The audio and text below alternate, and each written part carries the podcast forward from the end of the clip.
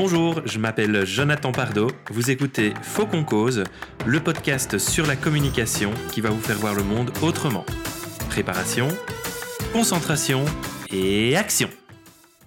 Je tiens à prévenir toutes les oreilles sensibles. Durant ce podcast, je vais utiliser un gros mot.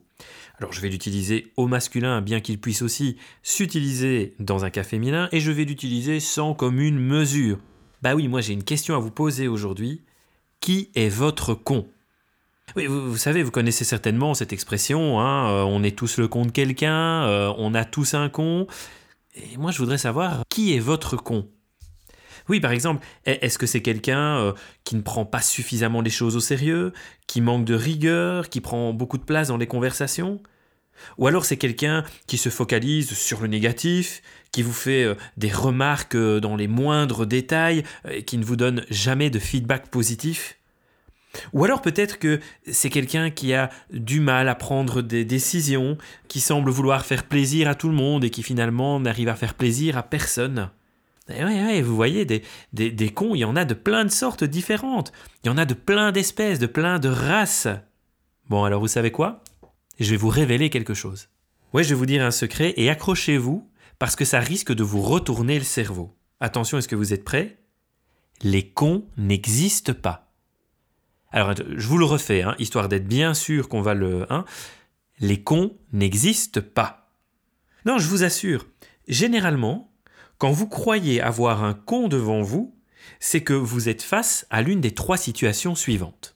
La première, vous êtes en face de quelqu'un qui est en train de stresser, qui est dans une situation d'inconfort et qui adopte un comportement qui n'est pas un comportement adéquat.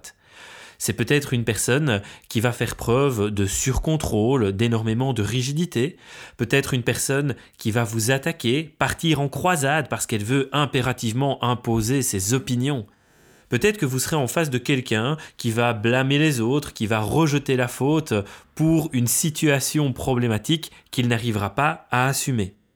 Ou peut-être encore que vous êtes face à une personne qui va se réfugier dans son monde intérieur, ne plus être capable de communiquer, de répondre à vos questions et s'isoler petit à petit. Deuxième situation que vous pourriez rencontrer, c'est une personne qui va très bien, qui n'est pas en stress, mais qui ne voit pas le monde de la même manière que vous. En quelque sorte, une personne qui porte des lunettes au travers desquelles elle va percevoir le monde, les choses, d'une manière qui ne vous est peut-être pas familière. Si vous êtes quelqu'un de nature structurée, rationnelle, responsable, peut-être que d'avoir en face de vous quelqu'un qui fera preuve de euh, créativité, d'esprit euh, ludique et d'énormément d'énergie pourrait vous déranger. De même, si vous êtes une personne calme, réfléchie, imaginative, le fait d'avoir devant vous une personne qui va constamment vous pousser au challenge, qui va constamment vous amener à l'action, ça pourrait vous créer un moment très inconfortable. La troisième situation est celle des personnes qui peuvent vous faire rentrer dans des jeux psychologiques. Pour faire court, vous pourriez être amené par certaines personnes à endosser un rôle de persécuteur, un rôle de sauveur ou un rôle de victime. Lorsque nous rentrons dans ces jeux psychologiques, il n'y a pas de relation constructive qui peut avoir lieu, pas de communication efficace. Je ferai prochainement un épisode spécifique sur les jeux psychologiques. Bref, la plupart du temps, quand vous êtes en face de votre con, il y a en fait une personne qui ne pense pas forcément de la même manière que vous, qui est en stress ou qui, pour de mauvaises raisons, essaye de vous entraîner vers un jeu psychologique. Mais derrière ce que montre cette personne, il y a toujours quelqu'un qui est OK. Il y a toujours quelqu'un qui essaye, tant bien que mal, d'entrer en communication avec vous. Considérer la personne qui est en face de nous comme un con, ça nous prend énormément d'énergie et ça nous invite à adopter des comportements qui, à leur tour, ne seront pas appropriés.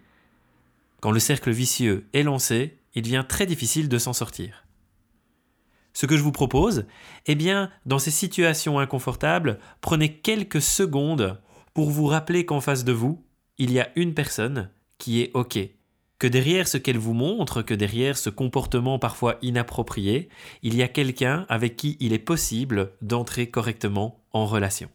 Avoir cette vision bienveillante et positive des individus va vous permettre d'économiser énormément d'énergie et d'aller chercher dans vos ressources toute la bienveillance pour créer un lien de qualité.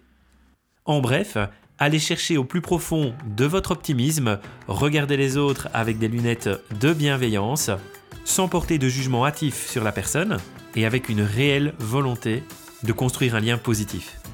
Pas con, hein? Vous n'oubliez pas de prendre soin de vous et de votre communication et on se retrouve au prochain épisode.